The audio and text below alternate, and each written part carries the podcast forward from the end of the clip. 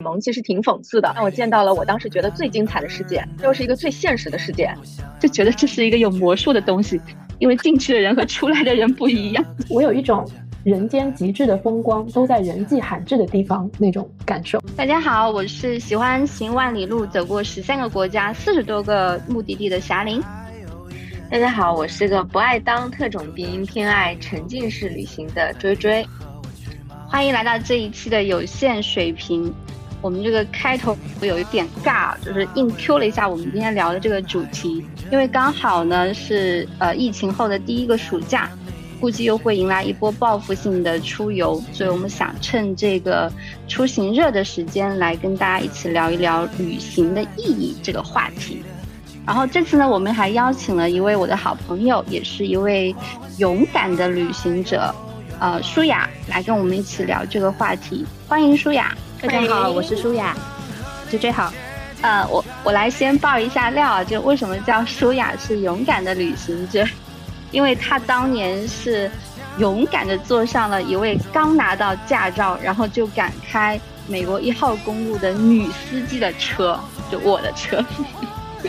对我，而且我还坐过一个刚拿到驾驾照就敢在大雾天在江西开上了盘山公路的一位美国朋友的车。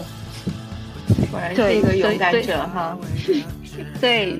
所以勇敢这个标签是实至名归哈。然后我们三个呢，呃，因为都是比较喜欢旅行啊，所以我们今天在开始准备讨论这个话题之前呢，我们准备了一个快问快答，然后来看看我们三个人的这个旅行有什么不同的喜好啊。第一题啊，嗯，最近一次。大家旅行是什么时候去了哪里？我二一年的六月份吧，跟我的爸爸，我带着我爸爸去河南郑州开封洛阳那一条线。我是短途的话是上周刚刚从北京回来，然后长途的记忆的话已经停留在一八年，那个时候去了一趟摩洛哥。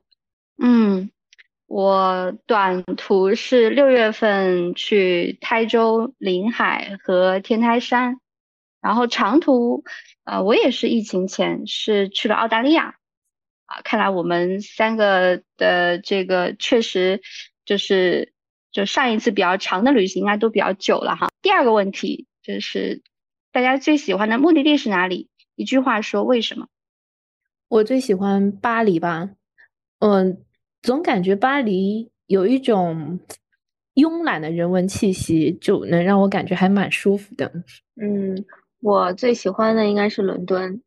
这么多年来，我的答案都只有这一个。然后你们有做过迪士尼的那个飞越地平线的项目吗？我觉得伦敦给我的感觉是四 D 版本的飞越地平线的震撼，然后让我对整个世界的精彩多了一份憧憬。我是。呃，意大利的佛罗伦萨，就是那个地方文艺复兴的气息非常浓厚，而且，呃，它有那个葡萄庄园嘛，所以也有好喝的葡萄酒，而且我我很喜欢吃意大利餐，还有它的意式甜点。好，第三个问题啊，最喜欢旅行的方式是什么？当然是自由行了，就是没我我更偏爱没有任何计划的那种自由行。嗯，我也是自由行，但我可能要加个前缀，就我可能更爱的是沉浸式的自由行。这个跟自由行的对比的话，就是可能时间更长，然后你更贴合当地的一些呃，就是人文的玩法、居民的生活啊等等的，就是能够全方位的浸润进去的这样的一种旅行方式。真是巧，我也是自由行。好的，第四个问题就是。大家最难忘的旅行经历是什么？我要说到最难忘的经历，就是我可能展开，这就是一个非常非常乌龙的一个故事。就是我们不不去说细节哈，就是 上大学的时候，我我们几个朋友一起去四平啊长春，然后本来是想去长白山的，结果其实刚到四平呢，我们可能到的时候是下午四五点，觉得晚上不出去是浪费时间，然后然后就出去了。结果，结果我们下我们住的那个旅旅馆的老板也不知道为什么，真的不知道是为什么，他会认为我们是要在半夜去闯野林子，然后就报警了，干坏事儿去了是吗？因因因为那个林子里可能不安全，有什么？那个时候很早很早嘛，才零几年，可能有有野熊或者怎么着，就是所以他就报警了，然后警察把我们背回来之后联系学校，学校派老师把我们遣送回去。嗯，就好在那个时候是十一假期，我们也没有逃课，然后那那几个同学都是各个系的拿奖学金的选选手，所以学校没有处分我们，就就很乌龙的一件事情，但是。就是印象很深，嗯，我的话是我以前也是上学的时候的经历吧，就那时候去了一趟瑞士的因特拉肯少女峰，一个是这个地点是其实在我以前就在我那个时候，我会觉得它是一个非常遥远的一个目的地，然后达成了，我会觉得，嗯，这个里面的旅行的过程是更接近于我想要去跟世界连接的一种方式。就我们在旅途当中，其实遇见了一些陌生人嘛，比如说那个，我记得那那时候我们遇见了一对啊台湾的情侣，然后我们就成为朋友了，变成了旅伴，聊的也很来。然后我们当时就是因为要上雪雪山，然后遇见了恶劣的天气，当时抉择了很久要不要去。然后。嗯，那个整体的美景啊，也很震撼我吧。就小时候都是在动画片里看到的这样的一些场景，所以它其实很接近我在呃童年的时候的理想中的旅行，所以我印象非常的深刻。嗯嗯，哎，我的我的这个最难忘的经历跟追追有点类似啊，但是目的地不一样。我是呃去新疆自驾的时候，因为新疆也非常美嘛。然后包括呃那次去的时候，就是同去的小伙伴又非常好玩，而且中间我们也是遇到了恶劣天气，就是下那个暴雪，就被就是堵在那个其中一一站目的地叫禾木，就当时大雪整个人就封山了，就差一点就没有办法往下，呃我 回来倒还好，就是差一点没有办法往下行程，因为我们当时就中间被堵了嘛，对。所以那次经历也比较特别，而且，嗯，整一个景色的经历也是很特别的。就我们前一天还是深秋的一片金黄，然后一夜就进入到暴雪的冬天，啊，所以那次体验就在视觉上的冲击啊，也也很大，印象很深刻。我发现我们每次遇见这种恶劣的天气，就会感觉旅行当中的体验感。加深了，感加深了，对对对，所以印象也会比较深，可能有这个共性。嗯。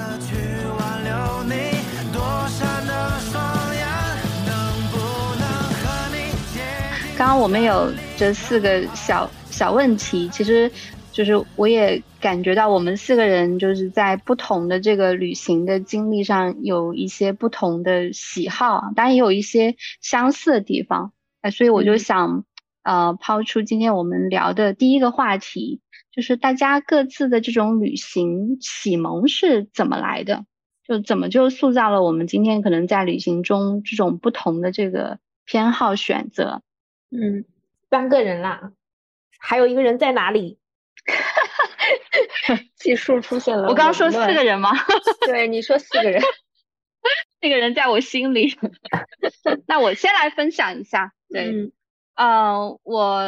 我回了一下，就是我我我觉得我的启蒙可能有两个阶段吧。第一个阶段跟小时候的经历有关系，因为我小时候生活在呃江浙的农村，然后我记得好像是五岁左右有了一次呃第一次就是出远门到杭州的这个经历，就是而且我在那个来杭州的路上见到了火车，就是第一次见到。以前在课本上的东西，在那个见到了实物，然后当时住的宾馆我也第一次见到，就那个电梯，然后当时我印象特别深，我当时应该是被那个电梯震住了，就觉得这是一个有魔术的东西，因为进去的人和出来的人不一样，还 挺像的。对，然后然后跟着大人进去的时候，发现开门出来又到了一个不一样的地方，然后就整个就被。镇住了，就觉得好像，哎呀，就回来跟爸妈说的时候，哎，觉得这个长见识了。因为那次去我是跟长辈，呃，家里的长辈去的，不是跟我父母一起去的。对，嗯。然后还有就是，小时候春游，春游吧，就是因为我记得当时，呃，就是学校都会组织，就是去春游，然后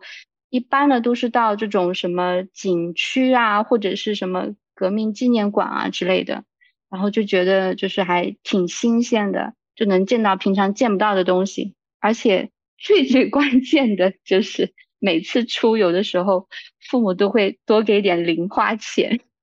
然后这样子就可以买平常可能舍不得买的一些零食。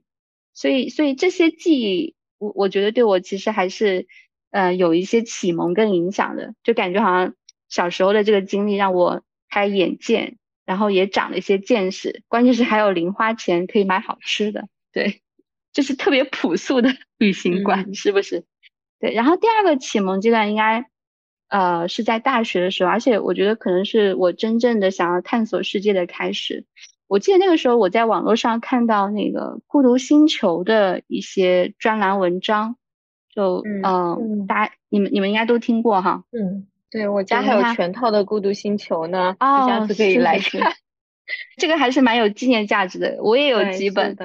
然后，其实我觉得那个那个书确实给我打开了一些新的世界，因为，嗯啊，它是特别有实操性，就让我能够对自由行的方式探索一些呃不同的这个地方，提供非常有实用价值的攻略。而且我觉得我印象很深，就是当时书里面很多世界各地的背包客，就是他们可能展示了这种背包客。对不同的生活方式，就是哦，突然让我觉得哦，对对对，让让我突然发现说哦，好像人生也是旅途，因为他们其实可能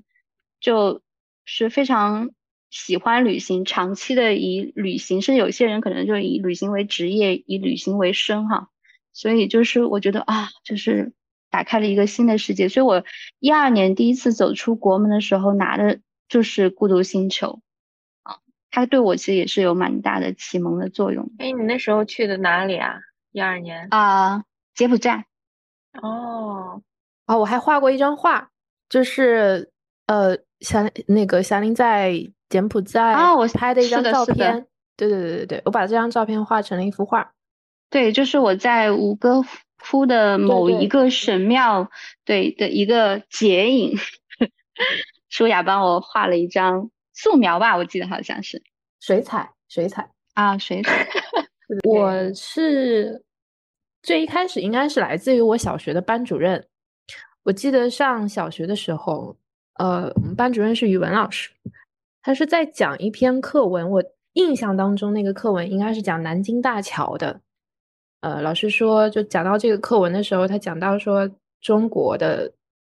山河是如何如何壮美，然后有五十六个民族，各个民族都有不同的习俗和风风情。然后他说他的理想就是有朝一日能够游遍全中国。那时候大概是九十年代初吧。嗯，我那个时候觉得游遍全中国是一个非常了不起的理想，就是一件非常了不起的事情。嗯嗯，然后。旅行这个事情就在我的心底里埋下了一颗种子，嗯，然后呃，我可能很少有机会在小的时候很少有机会和父母单独出去玩，但我比较多的情况也比较期待的是我外公外婆，他们是比较爱出去走动、走出去玩的，然后他们会带我去江浙沪，那这也也就是这一带吧，就走访老战友。呃，去苏州啦、上海啦、就南京啦，就这种地方走访战友。然后每次回来，我觉得我外公都会在中国地图上，呃，他的书房里有一张中国地图，指着一个地方说：“小鬼头，你出过省了，你了不起了。”然后 我我当时心里就会有一种，哦，我是不是离走走遍全中国的这个理想又又近了一步？对，然后嗯。从那个时候开始起，就埋下这个旅行的种子。嗯嗯，娟娟呢？嗯，那我的旅行的话，其实刚刚说舒雅说到了跟外公外婆，其实我的启蒙应该是父母带给我的。就我的小时候，就每次考完期末考试的时候，其实我爸妈对我都挺好的，他们会安排旅行，然后我跟着他们应该去过很多地方，比如北京啦、厦门啦、云南啦、青岛啊之类的。然后旅行方式的话，一般就是会跟团，然后会跟着我爸他们单位里会组织一个旅行团，我们作为家属就会跟着一起去。当时因为比较小嘛，可能也不知道旅行是什么意思嘛，反正就是跟着一起去就觉得挺新鲜的。但是我有个观察，就是我爸妈其实每次在跟亲戚朋友宣讲教育理念的时候，都会说需要带孩子通过旅行多见见世面。所以最早的时候，其实我也是从这里习得的，就是我觉得，哎，可能旅行就是能看世界，就这个是从我父母那个观念里面。就是习得的一个一个想法吧，然后我觉得在众多的旅行当中，有一次经历我也想提一下，是，呃，挺特别的，就是大概一九九七年，因为我记得那个时候是香港回归的那一年，也是暑假，然后我爸妈说要带我去南京。比较难忘的是这次旅行，它特别的豪华。我们不是跟团，就是我们是从衢州，因为我老家是衢州的，然后我们坐飞机去的南京。因为九七年的时候，其实，呃，像这种不长的旅途，加上老百姓的话，其实不太会选择坐飞机的，至少在我们小地方其实是这样子的。但是我们当时是，也是我第一次坐飞机，然后我后来就。见到人我就开始炫耀，说：“哎呀，飞机上有免费的餐食可以吃啦！然后飞机的计价方式你知道是什么样的？要收燃油税啦！我觉得这些东西 就是特别长见识。然后我就开始各种炫耀，反正。然后我们到了目的地以后也是，就是我爸有一个朋友会全程车就找人车接车送我们，每一顿饭都。非常的豪华，就一桌子菜，有包厢的那种，还有高档酒店住，所以我觉得那个之所以记得很深，我甚至忘了那些什么鸭血粉丝汤、中山陵等等的，我就记得这一些东西，就是当时对我一个小城市来的小孩，确实是有震撼到的。嗯，但是呢，我跟你们说，这个故事还没有 讲到我觉得精彩的部分，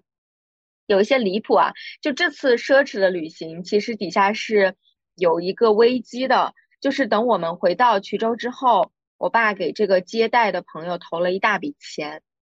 完了，你们真的就被骗了。就是我后来才知道，说哇，原来这就是他，就这么卖力的接待我们家这次旅行的真正目的，别有用心是吗？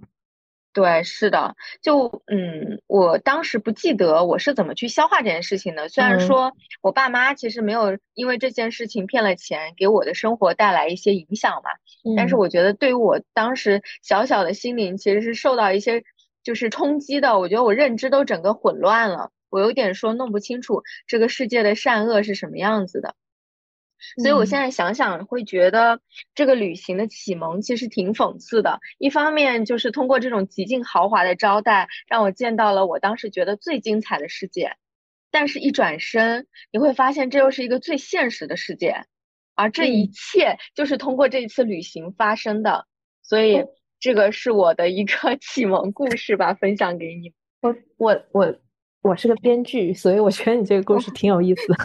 嗯，就这个这个经历，其实我有一部分是羡慕，但是听到你那个被骗呢，我就有一部分是同情。然后说，哎，你去过云南啊，去过南京啊，啊，去过那么多地方，我就觉得哇，我第一反应就是觉得，哎，这不是一件很值得开心的事儿嘛？对吧？但是你刚刚讲到，就是挺挺值挺值得开心的。对，因为你刚刚说的那个。见到大飞机比我见到那个火车就要 嗨多了，是吧？对。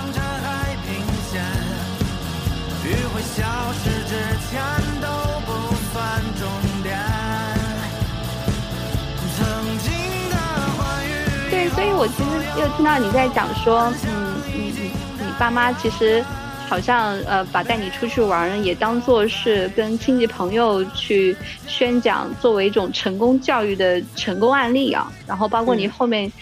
也讲到说，我旅行啊特别高端，但是好像父母又被骗了这个事儿。所以，我我特别好奇，就是小时候的这些经历啊，除了嗯，就让你看，就是有一些看世界的启蒙之外。还有一些什么其他的不好的体验吗？嗯，你是想让我就是吐槽八卦之心？其实主要是八卦之心油然而起，你知道吗？刚刚就是你那么小就经历了，对，那么小就经历了这个，就又又又隆重又美好，然后又好像又有一些人性恶的一面，对，所以也想听听你有一些其他的这个体验吗？嗯，对，就是刚刚我可能在字里行间，就是我的呃，刚刚说这个故事的过程当中，可能也就是有一些。让你没有感觉啊？就其实我对我父母父母是有小的吐槽的。就我其实还就跟刚刚说的一样，我还挺感恩父母带过我去过这么多地方。但是也有刚刚说到嘛，他们经常会跟亲朋好友说，旅行的孩子多旅行的孩子见的世面多，就会更聪明。他们经常会这么说，所以这也是我就是有一点想吐槽他们的一个点啊，就是他们我感觉是带有一些。目的性的在带我去旅行，所以就变得就是有一点没有那么可爱。我觉得，就是尤其是每次，就我都是考完试出去玩的。我记得当时有一阵时，有一阵子，我妈还写过一个育儿日记。后来我也看了那本日记啊，它上面就会写着：女儿期末这次考了一百分，爸妈带她去南京玩作为奖励，就这种语句。就我挺不喜欢这个感觉的，我觉得他们把旅行变成了一种，就是嗯奖惩的游戏。那我是不是意味着我考到八十分，他们就会关我禁闭呢？我会这么去想。那更难受的，更更让我 难受的一点就是，每次旅行回来，然后他们就会说：“哎呀，你旅行完了以后有这么多的经历可以写成作文。”那个时候，小学生的我其实真的不太会写作文，就那种要把什么武夷山的景点描写成什么云卷云舒啊这样的一些句子，什么伊甸园的场景啊等等的，我我我记得我有篇作文是写成了这样子啊，就我觉得它真的是让我的旅行回忆产，就是变成我旅行回忆的扫把星，就是很不美好。我我刚好跟你相反。真的，就是我还蛮享受回来写下来那个感觉。从小主要是我当时不会，我是会拿着自己写完的作文。那个时候，我我我我母亲和我妈和我外公外婆是在两个城市呢，他们会写信，对，然后我会吵着闹着说我要加夹一封信在给外公外婆的信里。然后就会写，就是如果像刚才霞玲提到的春游、秋游，或者是我要去我去过了哪里，我会把它写下来。然后我会非常非常自豪的到处看，让让让大人看我写的好不好。啊，你那时候我感觉有一些些编剧的潜质了，是不是？那我因为当时就是我写作能力不太好，所以我觉得这个是简直是我的一个。灾难的回忆，就我宁可不出去旅行，就不需要写 作文。OK，就是这个是我刚刚吐槽父母的部分。然后另外一个小吐槽就是，我也想去补充一下，就是我跟我老公现在一起的旅行，其实我也有部分想吐槽的。就我承认我老公是一个很棒的旅伴，他会做全部的攻略，然后也就是他会在攻略里面找好最好吃的餐厅、最难订的酒店，它都可以订得到。就如果从极致体验的角度来说，它的水平已经可以达到达人的级别了。但是可怕的就是我刚刚说我特别讨厌特种兵的旅行嘛，他就是一个特种兵，然后他会一天安排 N 个景点，就是精力无限的那种打卡玩法，然后我就还挺受不了的。所以有一个觉察，就是我发现我每次旅行就要么犯困，要么生病。我觉得有一部分可能是身体的一种抗拒。哎，这个也是我的一个吐槽。然后我因为 刚刚在吐槽的过程当中，我脑子就一直在转。我觉得我不论是吐槽父母，还是吐槽我老公，说了这么多，有可能我真正想吐槽的其实是我自己。哦，因为我觉得我一直以来可能没有特别明确我喜欢什么样的旅行，所以才会被牵着鼻子走，所以也会有抱怨。本质上，我觉得还是因为对自己的内心缺乏关照的。如果说我能想清楚这一点，然后可以去找一种自己喜欢的旅行方式，哪怕是在这个过程当中跟别人一起去玩儿，也能更尽兴。这个是我刚刚就是突然想到的一个点吧。就是刚才追追说的，哦，你跟老你老公之间一起去旅行，然后有可能会想要吐槽的那个地方，我其实，呃，我其实曾经。给过不同的闺蜜一个一样的建议，呃，倒没有别的意思啊，就是呃，我有一些闺蜜，有有有有一一两个闺蜜会有一些，就是有的时候会处于一段关系当中，自己不知道、不确定很多，嗯，跟彼此是不是合适啦，或者对方会不会有一些。没有觉察到的缺点了，包括自己会不会有有有一些什么不好的地方啦之类的，我都会建议他们要不去旅行吧，就是安排一段比较长途的旅行，其实是可以检验我们所处的一段关系，嗯，对方这个人跟自己是不是合拍啦，这段关系是不是健康可持续啊，是一个非常好的检验方式，就是。我会，你刚刚在说的时候，我会想到，其实你也说了很多，中间有说到很多你老公的优点，对吧？嗯，你的这些优点和缺点都是可以比较容易被被暴露出来的。就是我我我刚才也想到，我的前任就会有我们我们之间的那个一次旅行就会比较问题，就比比较比较典型，就是。他会，他是一那种有突发状况，下意识第一反应先责备。OK，逮这个人责备，就就是倒也这个人也不一定是我，就是他会处处于那种呃身边这跟他一起旅行的这个几个伙伴，谁跟他关系最近，他就会去责备。嗯，那一次发生的这个情况还不是我们当中任何一个人的问题，是一一些不可抗力。嗯，然后他他，但他也不是想说我怎么去解决，他会先就上来先责备。就我我觉得这个可能以后问题会比较大。然后他还有一个中国味。其实其实霞玲也有一点，我因为我跟霞玲有有出去一起一起玩嘛，我觉得中国胃是很正常的。很多人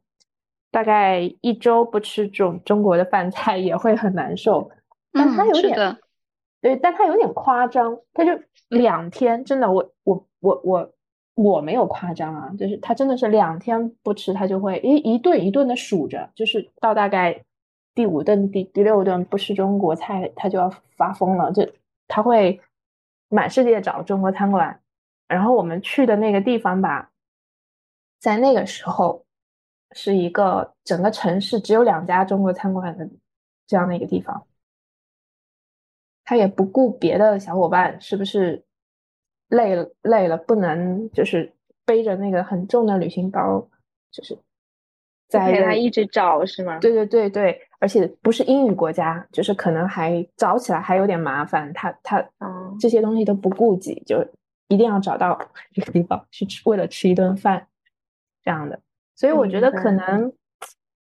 就你觉得他没有顾虑到别人的这个感受是吧？对，就很多事情他会呃浮现出来，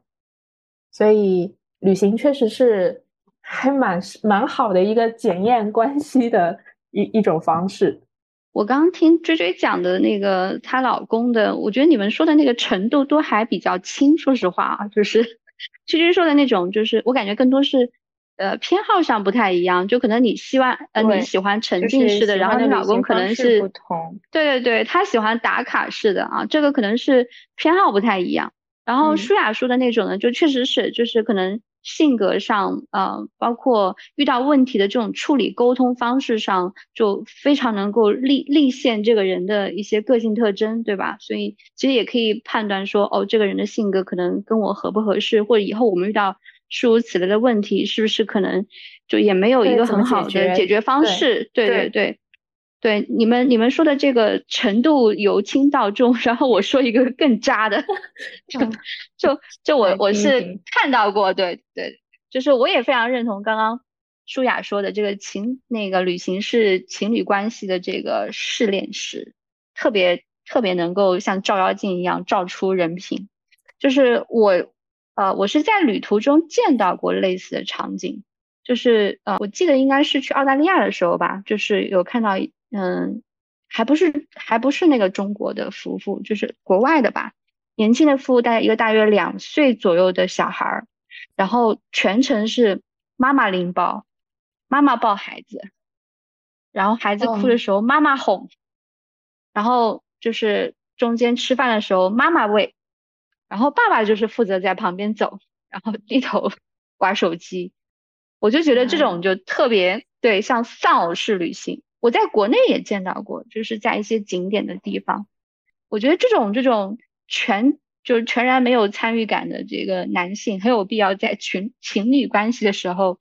来通过旅行见这个对观察观察，真的就是嗯，旅行当中这样，我相信就我可能有一些评判啊，就他在生活当中肯定是变本加厉的。嗯，是的，是的，就这种这种丧偶。然后说到，就因为刚才我们也都在吐槽嘛，就是听到你们的吐槽，还会 比较想要吐槽我自己，就是嗯，大概是十年前，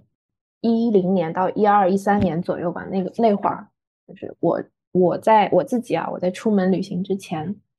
我会默默的在心里给自己安排一个功课，就是你看你放下了工作，请了假。对吧？嗯，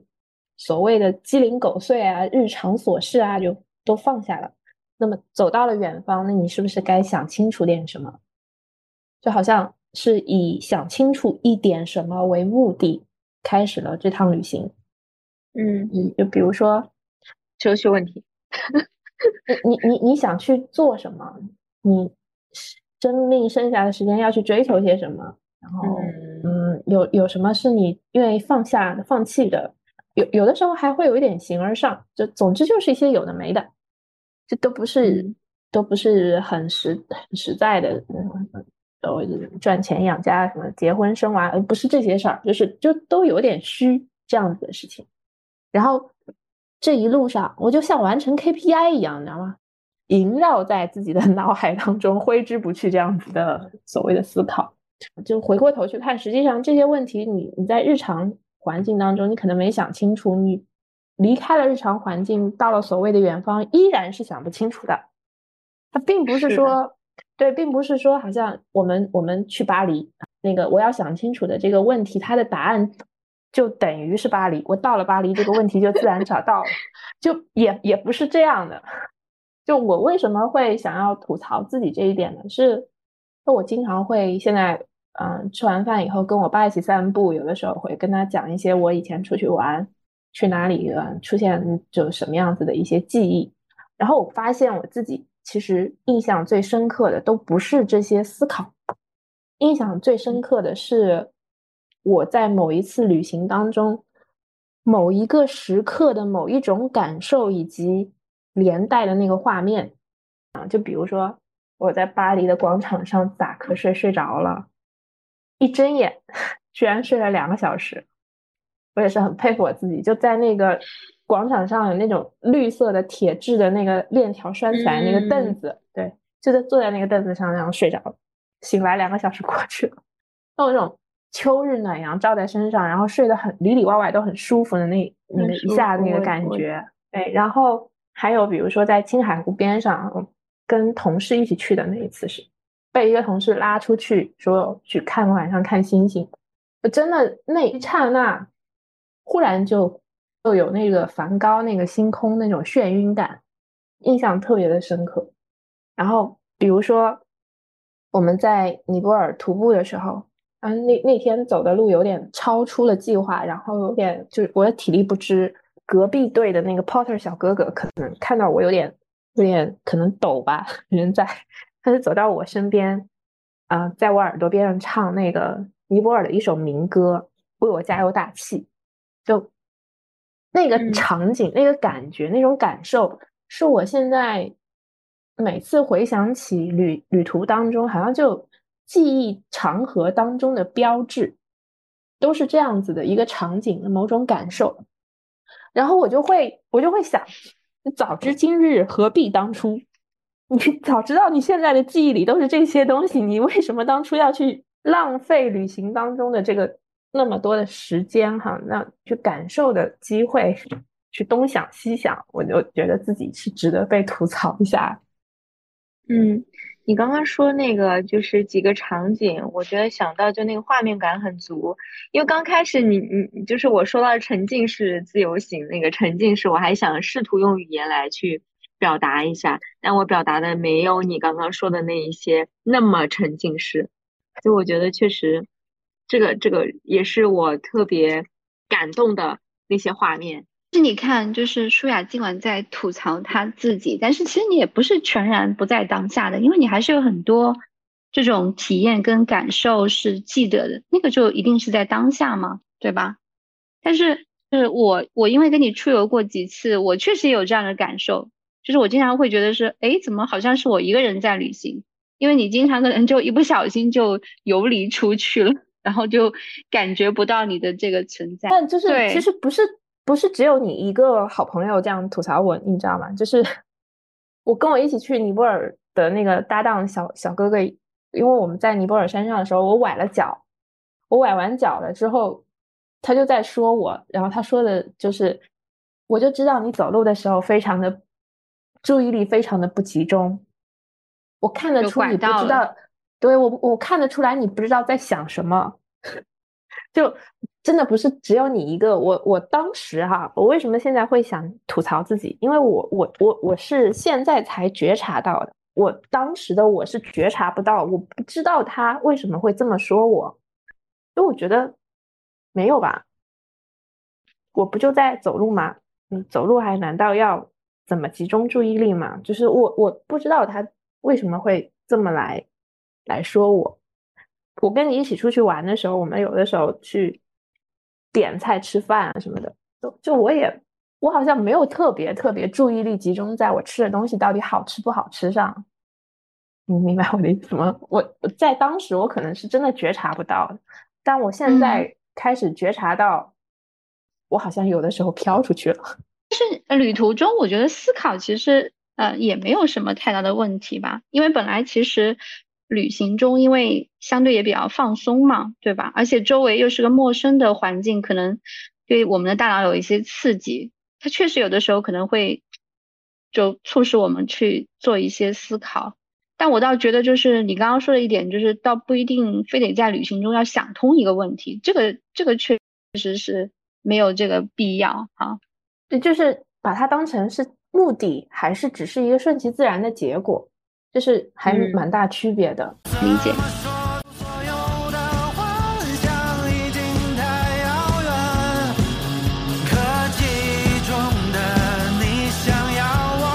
好的，那我们聊着聊着就变成了这个旅行的吐槽，不过也是听到了这种不同的大家的经历和一些不同的视角，然后让我们。来能够审视自己到底喜欢或想要什么样的旅行方式和状态啊，嗯，我们接下来也可以再聊一些那个旅行的意义吧。我觉得就，嗯，对，我们可以做一些旅行意义的分享，就是看是不是能够，嗯，给大家带来一些不同的启发。嗯，那我先来说，好，那你先来吧。嗯。我是很喜欢人文类的呃旅行，包括嗯，特别是对当地的这种生活的体验。所以我嗯，之前出国旅行的时候，包括国内旅行也一样，就很喜欢逛博物馆，然后逛老城，逛各种各样宗教相关的建筑啊。不过我本人并没有什么呃明确的宗教信仰，只是喜欢这种有历史痕迹的一些地方。嗯，另外就是我还很喜欢逛菜市场，嗯啊，因为我会觉得，前面那些代表了过去的人们的轨迹，然后菜市场代表了 当下现在人们生活的一些轨迹，对对对。然后而且我还特别喜欢在逛当地菜市场的时候买当地的这种厨房调味料带回来，嗯，比如说我嗯之前去马来西亚的时候，在嗯当地的菜市场买那个椰子糖。就是用那种椰子，我也不知道他用什么东西做的，反正就是又有椰子味的，像红糖这种，就可以做甜品，你知道吗？哦，嗯，能不能做菜我不知道，但是好像能做甜品，就有像西米露里面放一点，应该很啊很好喝。对，然后还有像鱼露啊、虾酱啊这些，啊就带回来可以其实我很少做菜，但是感觉好像带回来可以。当时的心情是觉得带回来可以做菜。对，那刚才然后霞玲刚才说的时候，我心里就已经在吐槽了，你又不做喽。对对对，但是我就很喜欢买，你知道吗？然后呃，在新西兰的时候买那个黑胡椒，还有是在英国的时候买海盐，就是这种体验，它跟你网上买很不一样。我会觉得就是我是在本地，就是当地买回来的，然后我又千山万水的这个把它背回来，然后呢用在我自己的这个日常的生活当中，我会觉得好像我把当地的一些生活的。方式或生活的一些东西带到了我自己日常的生活当中，就是我尽管可能结束回来了，但是我好像还是在跟那个地方产生连接，我是这种这种感受，嗯，所以这个是我体验人文和这种本地生活的 一个一个一个方式哈。然后我也很喜欢那个自然风光啊，比如说我之前呃去那个美国一号公路啊，去。澳大利亚大洋路啊，还有去那个新西兰的南岛、北岛自驾啊，这种自然风光确实非常美，然后确实像一幅幅这个电脑桌面，然后真的能够洗你的眼睛跟洗你的心灵，而且我觉得，而且我觉得这种美景能够提高我的审美，你知道吗？但是我这两年我我的感受也在发生一些变化，就是以前可能嗯会。觉得探索文化这种感受自然风光、体验本地生活挺重要的，就好像是我那个全部的旅行意义。但是我这几年回忆起之前的旅行，我反倒会觉得，就是旅途中跟人的这种连接，呃，对我来说印象更深刻。啊，我一七年的时候去新疆，呃，北疆玩，当时是呃四个人，就我跟我的一个朋友以及我。朋友他认识的一对夫妻，就我们整个行程就因为彼此互动的非常好，就玩的非常开心，就让我一路留下了很多美好的回忆。特别是我们每一个留合影的地方就很有意思。其实我我自己是一个不爱照集体照的人，我觉得特别别扭。但是那次真的是因为我们同行小伙伴就是太会有这种创意。就特别会起各种 idea 来摆各种 pose，而且它会带动你。就像我们当时我记得在那个呃喀纳斯的这个月亮湾，然后我们当时有一个系列就是呃模仿那个周星驰的 电影的四大才子 来来合照。我记得最有意思是在那个魔鬼城，就是拍那个。七剑下天山，到处都是戈壁啊、沙漠啊、岩石堆啊，然后我们竟然就是在那里，就每个人 手里握一个树干儿，模仿那个七剑下天山的那个造型来来拍摄。就我会因为就跟他们在一起，就是拍这种有意思的合照，而对那个地方产生非常深的这个印象，啊。然后我会觉得好像我们在那些地方啊，我们共同这种创造了一些什么东西，哪怕只是个简单的好玩的这个拍合照，就是摆 pose 的这种场景，都会觉得好像我们跟那个地方产生了多一些的连接，而且我们可能因为彼此之间这种互动啊，就我会觉得好像我们整个旅行过程当中友情会加深，所以后来我跟我那个朋友就我们就经常结伴去。啊，很多地方对，所以这个是我我体验特别深的这种，呃，跟旅伴之间在旅途过程当中互动，就对这些地方产生更深的印象的这个体验。还有就是最近半年，我跟我父母出游，就也也确实带给我一些美好的体验，甚至我觉得对我有一些治愈。就以前其实我也带父母出去玩，比如说带他们去日本、去北京。但是以前我这个心态更多会觉得带他们出去玩是履行一个做女儿的责任，你知道吗？就是我好像是，嗯，就是陪你们，对，尽孝，我是陪你们出来玩的，我不是就不是一起来玩的。我是个工具人，对吗？对，就是你你想嘛，你怎么可能跟父母玩得到一块儿，对吧？就是而且难免在旅途中还会有摩擦。对，而且就是我也会很担心，就是他们可能到一个陌生地方，这个适不适应啊，身饮食上或者身体上啊，会不会有一些什么问题啊？对，所以这个体验并没有说特别的好。但是我因为疫情的关系关在家里面，就反倒就是跟父母聊起来的时候，就我就能感受到我他们经常回忆啊，就是诶，我们之前去哪里怎么怎么样啊？比如说我爸他就觉得诶，之前去日本。对日本印象也不错，就觉得哎挺干净的。然后京都那边那些香樟树特别特别大，然后松树特别漂亮。包括他记得北京的这个颐和园有一条特别就特别漂亮的长廊啊之类的。我就慢慢的从他们的回忆当中感受到哦，他们原来喜欢什么，而且就是对，就是他们在聊的这个回忆的过程当中，我就因为我也参与嘛，所以其实你是有那个。也是有一个共同的回忆的，所以我我我我也感受到，就是比起可能就是大家玩在一起或吃在一起，就拥有共同回忆这件事情，啊，对家人来讲，这种情感连接也是非常非常重要的。所以可能也是因为这种心态的转变，我现在其实也非常就是非常期待，就是带父母可能呃可以出去旅行，走更多的地方。对，嗯。我其实有跟你有类似的感受吧。我刚才开头不是说带我爸去河南玩吗？嗯嗯，我也有这种类似的感受吧。就是一方面会更了解他啊，原来他喜欢这种东西啊，喜我原来他喜欢那种东西这样。嗯，另外一方面我也会，就是我爸也挺能突破我的认知的，是我我可能会就是预设他可能喝不惯咖啡。谁知道他美式哈喝的特别开心，那 他可能嗯，对他嗯，他有很多地方还挺突破我的认知的，只是我会以为我爸特别的传统和特别的有有有有有些东西可能比较难以接受，但实际上是实际上不是的，实际上他还挺就是嗯，什么东西都接受良好，然后嗯，让我会让我更有一种。就是可以多带他去走一些地方，然后多探索一些，就是我可能还没有那么了解他的地方，我会有这种这种想法，对，期待，对，是的，是的。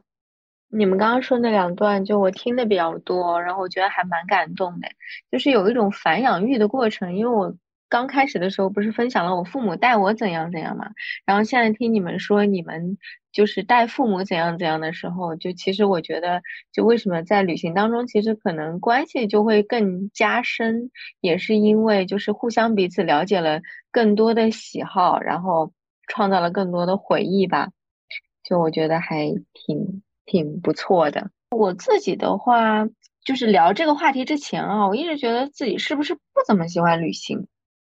就是觉得，哎，你看又累，然后父母给我的感觉就是目的又不太纯粹。但是今天之后，其实我突然有意识到一点，就是旅行对我来说，可能最重要的意义还是在于自我探索。过去我可能不是不喜欢旅行，只是我不知道自己喜欢什么样的旅行。就是我觉得去寻找自己喜欢什么样的旅行，就是我自我探索的一部分。就我是这么个思路啊，就我回想了一下自己，同样是比较辛苦的旅行里面有哪一种哪一种情况是我比较享受的，然后我就想到了一次，就十三岁的时候，我跟我外公去西双版纳的这个经历。我外公呢是一个四零后，现在已经八十多了，就生活的作风是很艰苦的。我们当时的旅行也非常的艰苦，就是比如说我们会坐夜晚的那种最便宜的卧铺汽车，然后那汽车我就记得。就是卫生条件很不好，就里面有那种可以盖的被子，就有很重的脚臭味，然后黑黑的。然后旅行的路上，就是我们也是极尽可能的省吃俭用。就我记得印象很深的，就是我外公每天早上会带我去一个卖包子的阿姨那里，买上我们今天一整天两人的，就是每一顿的包子的分量，你能理解吗？就比如说他吃三个半。我吃一个半，然后我们每一顿加起来会买十几个包子这样，然后 只只要他饿了的时候就会拿出来吃干粮，然后会搭对，然后可能有水嘛，就矿泉水这种的搭配着吃，然后还会就买一点咸菜，就觉得可能包子吃的太腻的时候吃点咸菜这种情况。但是我就会发现，哎，这些东西虽然挺艰苦的，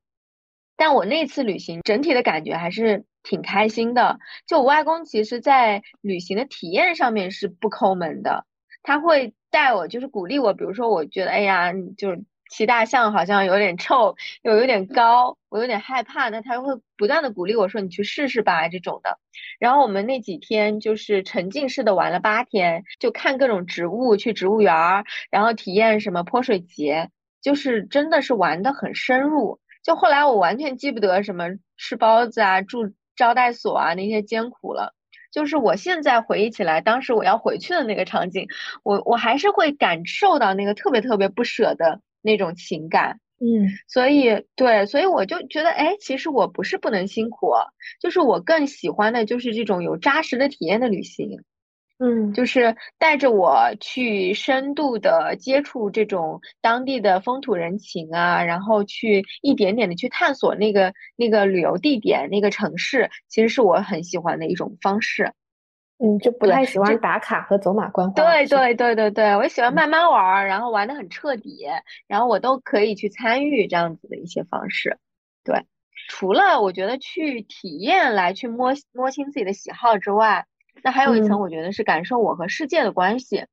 就我刚开头的时候，就是说了我喜欢的地点是伦敦嘛，我说有点像是四 D 的飞跃地平线。其实我。觉得刚刚描述的可能不是很彻底。我深深的记得我那一次就是第一次去伦敦，然后跟我的当时上学的时候的小伙伴，我们走过泰晤士河，然后伦敦桥那一带，你就会感觉到一个高浓度的那种英伦风格的画卷在你的面前缓缓的展开，那个景宽它非常的壮阔。我那一刻的感觉，第一个是，哎呀，我好渺小啊。嗯，然后第二个感觉是，哇，这个眼前的美景仿佛是在张开双臂包裹我的。然后正好那个时候的我自己是呃大学毕业，带着未来的忐忑，我自己去英国读书。我觉得这个是冥冥当中，这个场景是对我当时内心的一种回应，或者说一种写照。就我会觉得，哎，世界在向我展现另外一面，就不像我以前在国内看到的那小局部。就他在呃尽可能的，就是欢迎我和接纳我。然后最近其实我有一个这个感触，是因为我看了那个有一期十三幺，嗯，他采访的是那个独臂船长徐金坤，然后他也有描述过类似的场景。他就说自己是大山里的孩子，然后第一次去美国旧金山那个罗德岛，他去看那个百年的游艇。他在那个码头的时候就觉得哇，这个。这个地方好豪华呀，像是打开了另外一个世界。那这个船长过了几年之后，背着几千万的巨款去买下了那一艘就是超级赛船。当然，就是回到我自己啊，就我迄今为止没有这样的成就，但我就会觉得这个震撼的景的背后，它一定是给你注入了一些能量的。嗯，就是假如说。可以把这些能量的东西变成你生命的动力或者势能，那可能未来是有机会在某一个点去更好的去激发我的。所以总结来说的话，我觉得旅行带给我的意义更多的是了解自己是谁吧，就我跟世界的关系又是怎么样的。然后是呃，对，就是隐含着我去寻找未来可能性的这种作用吧。就是没准某某一天他会用某一种方式去回应我。我知道有一种，我有一种类似的体验，是不是会跟你刚才说的这种情况比较接近哈？嗯，就是我在尼泊尔徒步的时候，我们走的是 A B C，就是目的地是安纳普纳大雪山，雪山大本营。我有一种人间极致的风光都在人迹罕至的地方那种感受，就是走了。那几天的路途当其实是蛮辛苦的，一天要走八九个小时吧，就尤其对我这种体力不是很好的人来讲，然后也是穿越了好几个不同的地理风貌，然后越走到上面越冷，然后又就就是体力上啊或者这种精力上啊都跟不上，但是你走到了那儿之后，你会发现。它以世界以另外一种方式在告诉你，你的这些努力，它可能并没有白费，它它还在给你内心产生一种好像是一种感动，就是为什么说可能跟你的感受有点接近，是因为我那个时候有一些怎么说呢？就是我要不要坚持在我自己可能让别人觉得有点不太理解的一些选择上。我会隐隐约约觉得这个是不是世界，就像你刚才讲的有点像的地方，是有是不是世界在给我一种启发？不要怕那条路是人迹罕至的路，不要怕没有人理解或者怎么样，你走过去了，也许会有另一番风景。此刻眼前的世界在他不知道是不是对他不知道是不是在启发或者在鼓励我，就是有有那种感动。然后让我感觉最好的就是刚才说的巴黎的那一次旅行吧，一四年那会儿。我一个人去的，对我我是真的临时起意，也真的没有什么安排，也没有任何的计划，基本上就在那儿一个人闲逛，真的是闲逛了九的九天还是十天的样子。除了那个什么卢浮宫啊、奥赛啊这种博物馆、美术馆之外，我真的大把的时间都花在我刚才说的，在广场上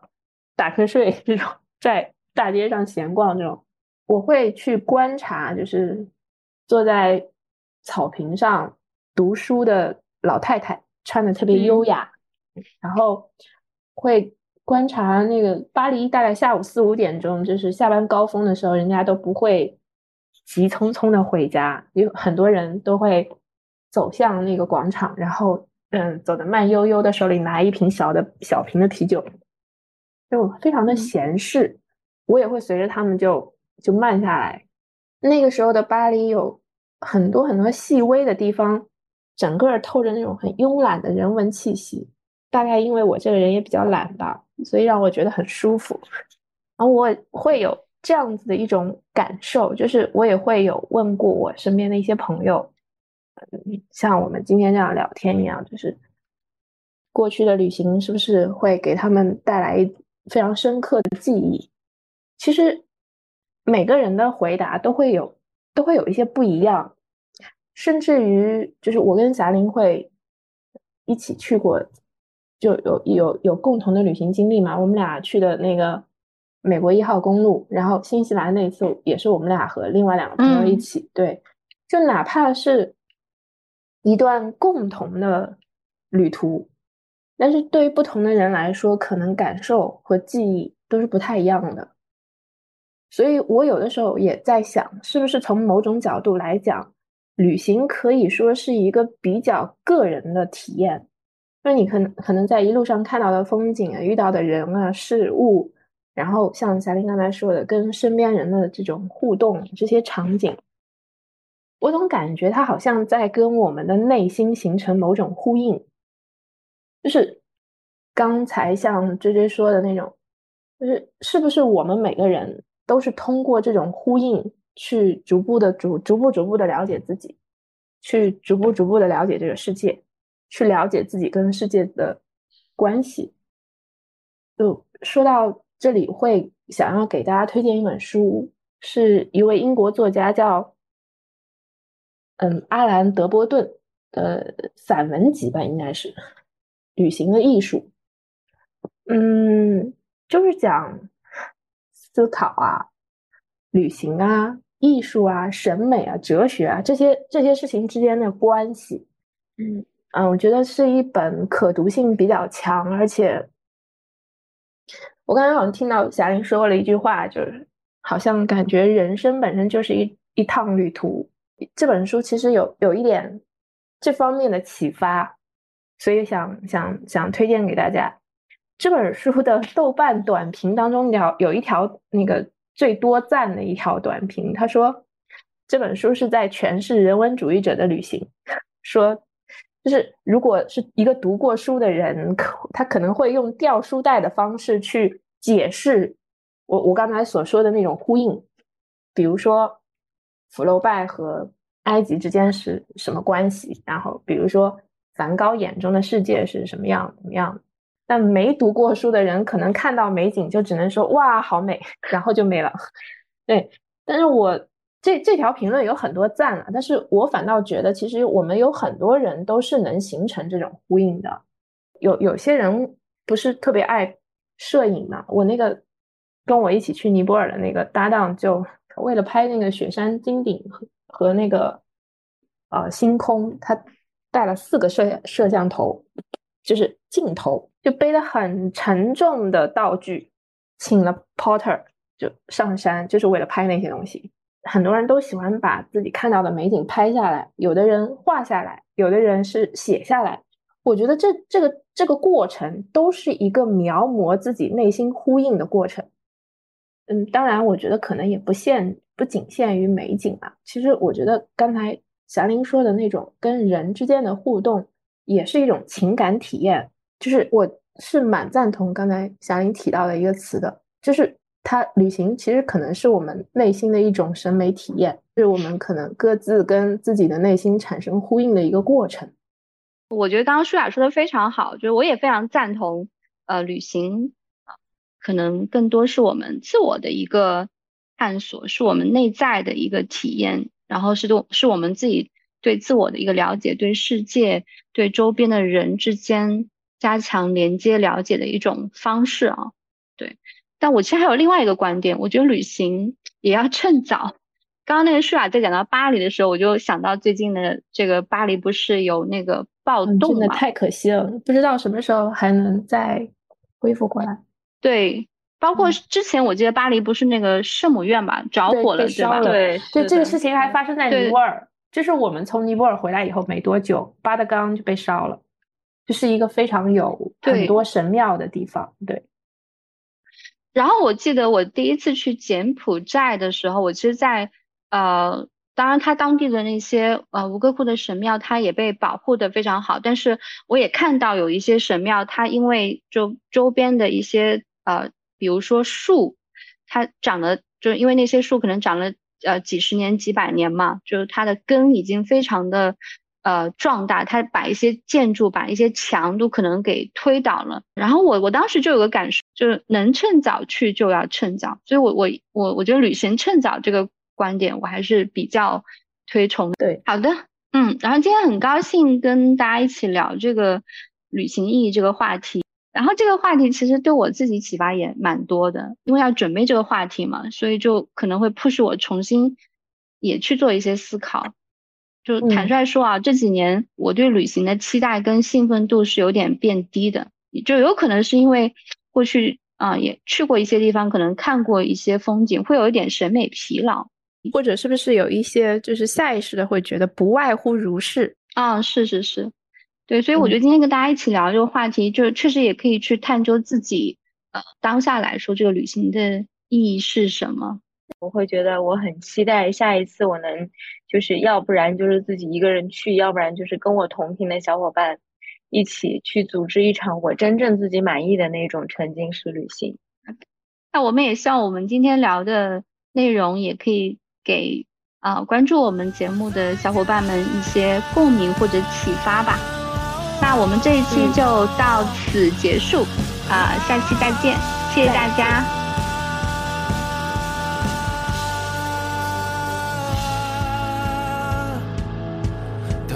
自然而然的晴天，我想要带你去海边。